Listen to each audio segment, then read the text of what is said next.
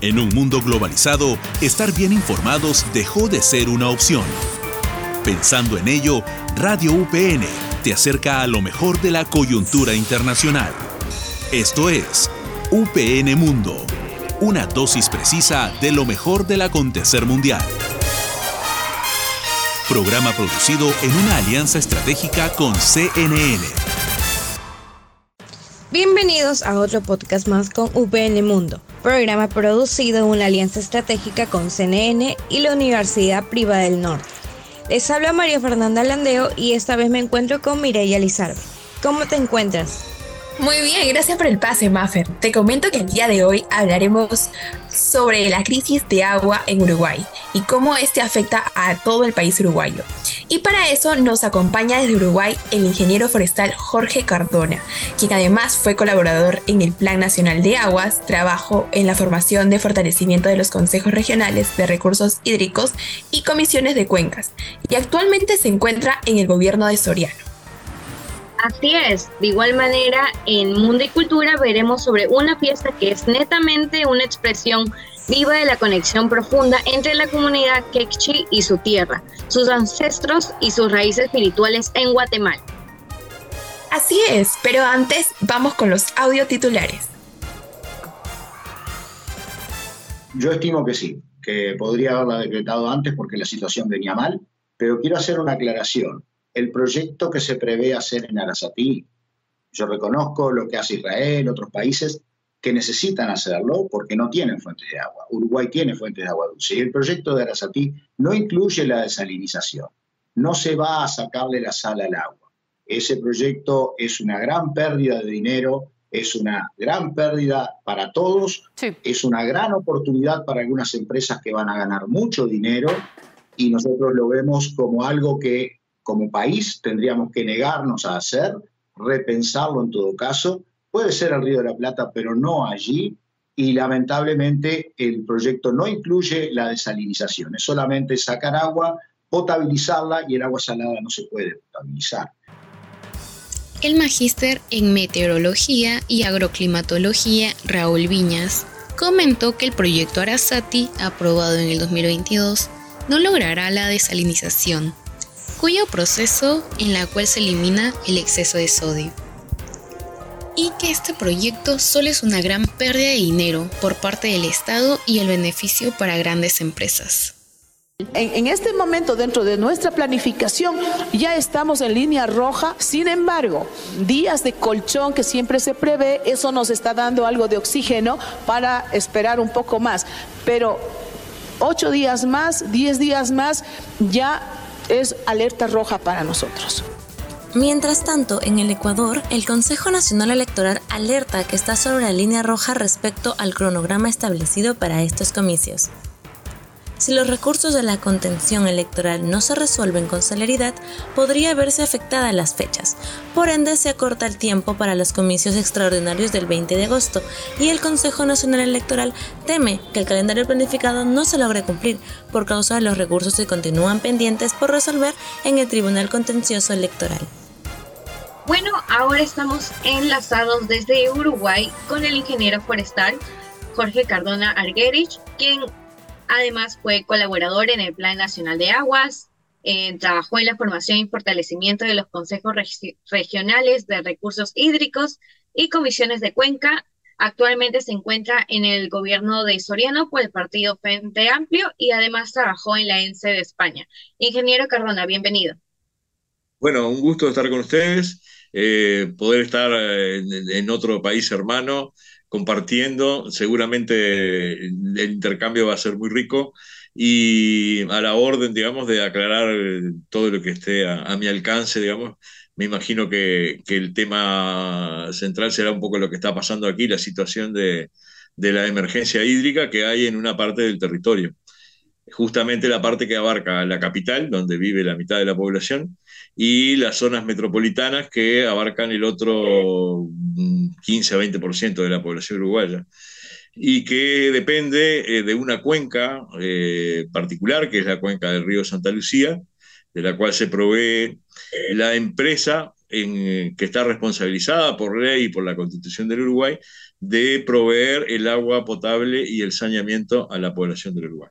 Este, no, yo vivo en otra ciudad, por ejemplo, vivo en la ciudad de Mercedes, que está sobre el Río Negro, y aquí, digamos, no tenemos ese problema particular, ¿no? Este, así que, bueno, estoy a la orden para lo que ustedes quieran preguntar. Bueno, eh, hace poco más de dos meses, eh, ciudadanos de Montevideo están sufriendo escasez de agua potable, pues, eh, pero desde el año 2020 estaba padeciendo esa sequía. Entonces, ¿de cuándo exactamente Uruguay está viviendo esos problemas? Y hace tres años que estamos en una situación de régimen hídrico insuficiente, ¿no? De sequía, digamos, ¿no? Está lloviendo por debajo de los índices este, promedio que estamos acostumbrados, en una lógica de la niña. Ahí es donde nos tocamos con, con Perú y esta corriente del Pacífico, que, de cuya temperatura, dependemos en que se genere la humedad suficiente para que se produzcan lluvias de este lado de los Andes. Y venimos de hace tres años entonces teniendo un déficit hídrico. Este, esa es la, la situación concreta. La, ¿Cómo llega esto a impactar en, el, en, la población que depende del agua potable de esta cuenca, del río Santa Lucía? Eh, pasa porque se, eh, tiene, hay una serie de reservas que están en la, en la ciudad de Aguas Corrientes, donde se potabiliza el agua, donde se procesa el agua para Montevideo y zonas aledañas. Y después tiene dos, dos reservas, dos represas, la de Canelón Grande y la de Paso Severino, que este, hacen de justamente de reserva, ¿no? de, de, de, backup para situaciones como esta. Lo que ha pasado es que como no ha llovido lo suficiente, se agotaron las tres fuentes de reserva de agua y ahora mismo estamos dependiendo de que vuelva a llover. Este, ha, habido una lluvia estos días de alrededor de 60 milímetros en la, en la cuenca del río Santa Lucía y ha mejorado parcialmente la situación. Mientras tanto, el, organismo proveedor del agua potable, que es esta empresa OCE, Obras Sanitarias del Estado, ha estado para, para sostener, digamos, el flujo de agua por las cañerías de los hogares, mezclando agua del río de la Plata con agua dulce del río Santa Lucía. El tema con el río de la Plata es que tiene incorporación de salinidad porque se mezcla con el agua del Océano Atlántico. Entonces el agua que está saliendo hoy día por las canillas en Montevideo y la zona metropolitana es una agua que no, no está en su mejor condición, tiene niveles de cloro, de sodio por encima de, de, los reglajes que establece la Organización Mundial de la Salud y puede ser perjudicial para personas, por ejemplo, que tengan tensión arterial alta, que tengan problemas renales y eh, particularmente de las embarazadas. Estimado Jorge, sabemos la situación que está pasando Uruguay, pero ¿cuántos son en realidad la cantidad de ciudadanos uruguayos que se ven afectados directa o indirectamente con esta crisis de agua potable? Y son directamente 1.800.000, que es la población de Montevideo más la zona del área metropolitana. Es, es, mm, más de la mitad de la población del Uruguay. Porque Uruguay tiene esta característica de tener la mitad de su población en una sola ciudad. Así que es un problema grave y al cual no estábamos acostumbrados. Eh, acá este no es un tema que, no se haya estudiado. Nunca había pasado eh, los eventos estos que han estado pasando durante tres años, que es la falta de lluvia este, persistente. Eh, se había previsto desde hace mucho tiempo, y se, porque se había estudiado mucho el tema, la construcción de otra reserva de agua que en el arroyo Casupá, que también este, es afluente del río Santa Lucía, y mm, por cuestiones de, demora en los estudios, eh, conseguir el financiamiento, elaborar todos los planos, hacer las, correspondientes expropiaciones de los terrenos que iba a ocupar esa represa, este, llegó el final del gobierno anterior, que fue en 2019, y el entonces presidente, todavía presidente Tabaré Vázquez, en, la imposibilidad de culminar el proceso de la construcción, le, le pide al gobierno entrante que continúe con esas obras. Eh, en ese momento no estaba pasando nada, pero justamente estaba previsto que pudiera ocurrir una lógica de falta de lluvia que produjera la situación exacta que estamos viviendo ahora. Eh, lamentablemente, eh, ese, esa, ¿cómo decirlo? ese consejo, ese pedido especial que había quedado, digamos, de, por, la, por la no consecución, que no alcanzó el tiempo para el otro gobierno, seguirla en este, y en realidad no se, no se hicieron las inversiones, porque lamentablemente, porque estaba todo arreglado, o sea, estaban eh, el proyecto al grado de detalle, los estudios ambientales este, que, se requieren para, para, una obra de este impacto, estaban adelantadas ya las expropiaciones y, y, estaba el financiamiento para la obra, que era alrededor de 100 millones de dólares, a través de la Corporación Andina de Fomento, un crédito blando que, de los que da el, el Banco de Desarrollo de América Latina, y lo que había que hacer era simplemente hacer el llamado de licitación para que las empresas privadas hicieran la obra. Y se decidió cambiar el rumbo y no hacer esa obra, y es un poco lo que nos, lo que nos pasa ahora, que eso que se estaba previsto podía pasar, finalmente pasó y lamentablemente no se llevó a cabo la obra que nos hubiera cubierto de ese riesgo. Sí, es bien cierto. Eh, bueno, ya han pasado alrededor más de 60 días y bueno, ante esta crisis hídrica, em, ¿cuáles son las medidas tomadas por el Estado uruguayo? Y de igual manera, ¿qué otros planes se vienen pensando? Si bien es cierto, como usted comentó en ahora nomás, de que se tenía que seguir un plan. Entonces, ¿qué es lo que se, está pensando a futuro? Bueno, el, eh, contra esta obra de, del arroyo Casupá que yo mencionaba, eh, este, este gobierno actual decidió hacer otra obra que es extraer y potabilizar agua del río de la Plata. El río de la Plata, como, ustedes sabrán, este, es, un estuario que une el río Uruguay y Paraná, con, no hay problemas ahí de falta de agua nunca, pero el problema que sí tiene es que eh, tiene temporadas de ser demasiado salobre por la entrada del agua del Océano Atlántico. Eh, este, esta administración decidió construir esa, e, esa obra, esa planta potabilizadora, pero el hecho concreto es que no se ha podido empezar este, y no está, va a demorar unos años, demorará tres, cuatro años en que esté realmente pronta y siendo el respaldo para el agua de Montevideo y de la zona metropolitana. Eh, mientras tanto, se están tomando medidas de emergencia. Eh, esta medida que se tomó de mezclar agua del río de la Plata con agua del río Santa Lucía, este, fue una obra, una, una resolución, digamos, una medida que en definitiva trae estos problemas de falta de potabilidad del agua. Eh, igualmente se está construyendo ahora mismo, se está construyendo ya una cañería de 70 kilómetros que va a traer agua de un río próximo, que es el río San José, hasta el lugar donde está la planta potabilizadora que abastece Montevideo, que es en, la, en, aguas corrientes, este, sobre el río Santa Lucía. Esa obra este, permitiría, digamos, eh, completar la demanda de agua para Montevideo. Y después, bueno, se está trayendo también de, de Estados Unidos una planta desalinizadora para poder usar agua de mar.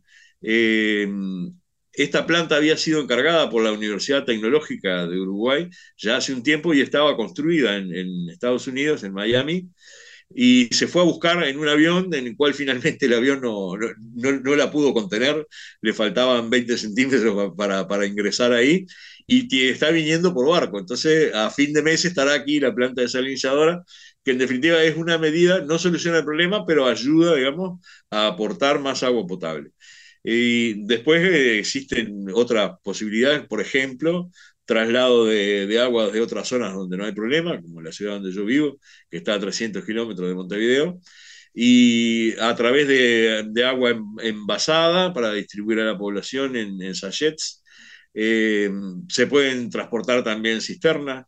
Después hay otras medidas que ha tomado el gobierno local de Montevideo, por ejemplo, hacer perforaciones, e incluso dentro de la ciudad o en parques públicos. Acá es muy fácil encontrar agua, eso es una condición este, que el Uruguay tiene de, ventaja. Eh, y hay, se están haciendo pozos ¿no? para extraer agua y se los analiza, algunos son potables, otros no dan agua potable porque ya están contaminados por la propia ciudad y bueno, y, todos son medidas, digamos, que van aportando a la solución, a pasar la emergencia, siempre pensando que la solución última va a ser que llueva y se vuelvan a recargar las fuentes de agua, las represas, este, lo cual será un proceso para lo cual tiene que llover, o sea, tiene que llover quizás una vez por semana eh, o una lluvia muy grande en, un mes que vuelva a, recomponer estas reservas. Y mientras tanto, los, demás son medidas paliatorias, ¿no? Este, se va pasando la emergencia, la gente lo está pasando, digamos, eh, de una manera bastante tranquila, o sea, no hay en esto grande, no hay agitación social por el tema, este, y se está asumiendo como una cuestión temporal que ya va a pasar. Eh, lamentablemente, mm, de lo que uno se queja es de la falta de previsión. Nosotros estamos, perdón, sin lugar a dudas, en una lógica de cambio climático. Eh, conocemos el fenómeno este del niño y, de la niña, de su contracara, y sabemos que cíclicamente hay déficit de, agua en el régimen hídrico y por lo tanto eh, hay que tener obras suficientes de respaldo para cuando acontezcan estos eventos.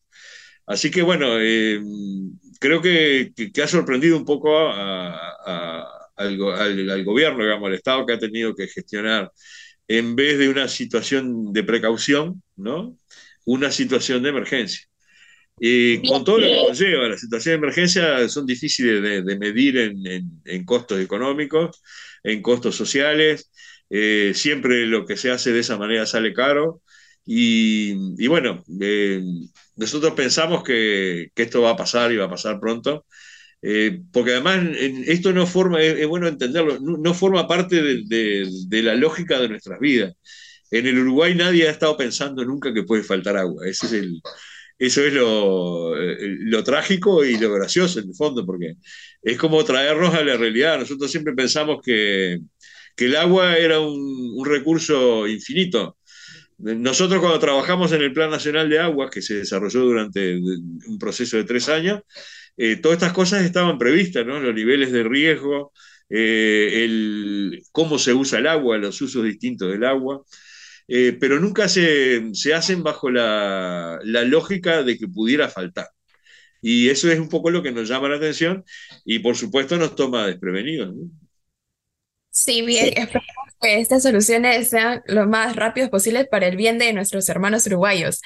Eh, para terminar, en base a su experiencia durante sus años como colaborador en el Plan Nacional de Aguas y desarrollo de ámbitos de participación en la gestión, planificación y control de los recursos hídricos, ¿cuáles serían las posibles soluciones para esta preocupante situación que pasa el pueblo uruguayo?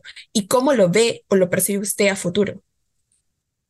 Yo creo que la, construcción de reservas de agua dulce, este, que pueden ser incluso en la propia cuenca del río Santa Lucía, o eventualmente buscar otra cuenca hídrica que sea capaz de este, sostener cuando hay una situación de emergencia.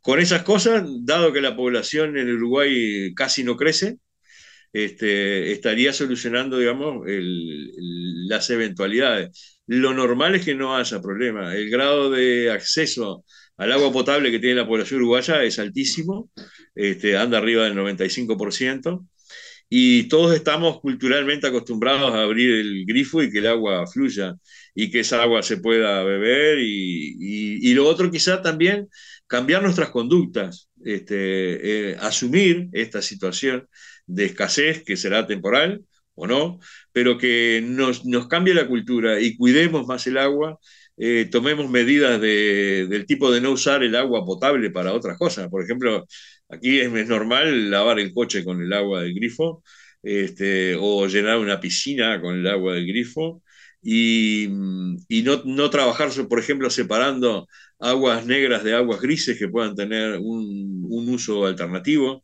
por ejemplo, en el riego eh, en el uso del agua de los sanitarios, digamos, ¿no? que no necesariamente tiene que ser agua potabilizada. Este, y, bueno, y buscar un poco eso y que nos acostumbremos a cuidar más ¿no? y a tener presente cuando esto pase va a ser algo que nos pasó, va a quedar en la memoria y nos tiene que condicionar una conducta nueva, de que esto nos puede pasar de nuevo, de que el agua no es un recurso infinito, que la tenemos que cuidar y en los dos sentidos, en la cantidad y en la calidad. En realidad los usos que tiene el, agua, el agua que llueve, digamos que es la, que corre, es, este, en su mayoría está dedicada a la producción. O sea, el uso mayoritario que tiene Uruguay es el riego de cultivos. este, y solamente un 8% se destina al consumo de, como agua potable. Entonces, bueno, eh, cambiar un poco esas conductas nos va a venir bien. Las malas experiencias sirven para que cambiemos nuestras conductas y tengamos una percepción del riesgo y del cuidado del ambiente que es fundamental. Eh, nosotros sí podemos hablar con propiedad de que tenemos un agua de menos calidad que la que teníamos hace unas décadas. Hay mucha influencia de la agricultura en eso, eh, de la erosión de los suelos. Eh, industrialmente no hay un, grado alto de contaminación, apenas llega al 2% del uso del agua como agua industrial. Este, así que bueno, en, todas esas cosas tenemos que trabajar. Y estos eh, organismos que son las comisiones de cuenca, los, consejos de, recursos hídricos, son mecanismos donde se da la participación ciudadana y donde eh, se debe trabajar con, mucho más fuerza y, con mucho más este, vocación en generar esta, esta cultura este, hacia la población en general. Y, bueno, y que nos, nos haga eh, situarnos más en, en, una situación de contexto regional y mundial, que es la del cambio climático, la del aumento de la temperatura, la del aumento de la intensidad y la frecuencia de los fenómenos, este, y que las cosas que nosotros calculábamos en base a promedios, hoy no nos sirven, porque las alternativas ahora son mucho más extremas. Creo que por ahí va un poco lo que nos tiene que quedar, este, asumiendo, bueno, de que va a volver una normalidad en la cual la lluvia sea suficiente y se recarguen estas fuentes de abastecimiento es, eh, como usted comentó durante toda la entrevista, es súper importante mantener nuestros recursos, porque si es bien cierto, eh, no solamente eh, queremos que esto dure por ahora, sino quizás para nuestra futura generación. Muchas gracias, ingeniero Cardona, por su paciencia, también por estar acá con nosotras y poder... Por favor, ha sido un placer. Compartirnos un poco más sobre lo que está pasando en Uruguay, sobre nuestro país hermano, nuestro país vecino. Y bueno, ha sido de mucho agrado su, su participación acá en UPN Mundo. Bueno, muchas gracias a ustedes y aquí quedamos a las órdenes. Este, y bueno, y, mucha suerte por ahí y que no les toquen estos problemas. ¿Te imaginas una tradición en la que se premia a quien más conoce de la cultura del país? Pues así es la fiesta nacional indígena Rabina Jau en Guatemala. Dentro de la ciudad de Cobán, en el departamento de Alta Verapaz, cada último sábado de julio se lleva a cabo una celebración única que lo sumerge en la herencia indígena. La herencia del Rabina Jau, que significa la hija del rey en el idioma quechua. Esta festividad es mucho más que un simple evento. Es una expresión viva de la conexión profunda entre la comunidad quechua y su tierra, sus ancestros y sus raíces espirituales. La elección del Rabina Jau es el momento culminante de la fiesta. Este título premia a aquellas mujeres maya de cualquier parte del país que muestre ser la más inteligente y mejor conocedora de las costumbres y tradiciones de su comunidad. Además, es un recordatorio poderoso de la importancia de honrar nuestras tradiciones, preservar nuestras herencias indígenas y respetar la diversidad cultural que enriquece nuestro mundo. Seguiremos explorando las tradiciones ancestrales que enriquecen nuestro planeta. Hasta la próxima aventura cultural. Y hemos llegado a la parte final del programa. Muchas gracias por su escucha y con nosotras será hasta una nueva oportunidad. Y recuerden que este programa se desarrolla en marco de convenio entre la Universidad Privada del Norte y CNN. Soy María Fernanda Landeo y estoy acompañada de Mireya Elizabeth. Esto fue UPN Mundo. Hasta la próxima.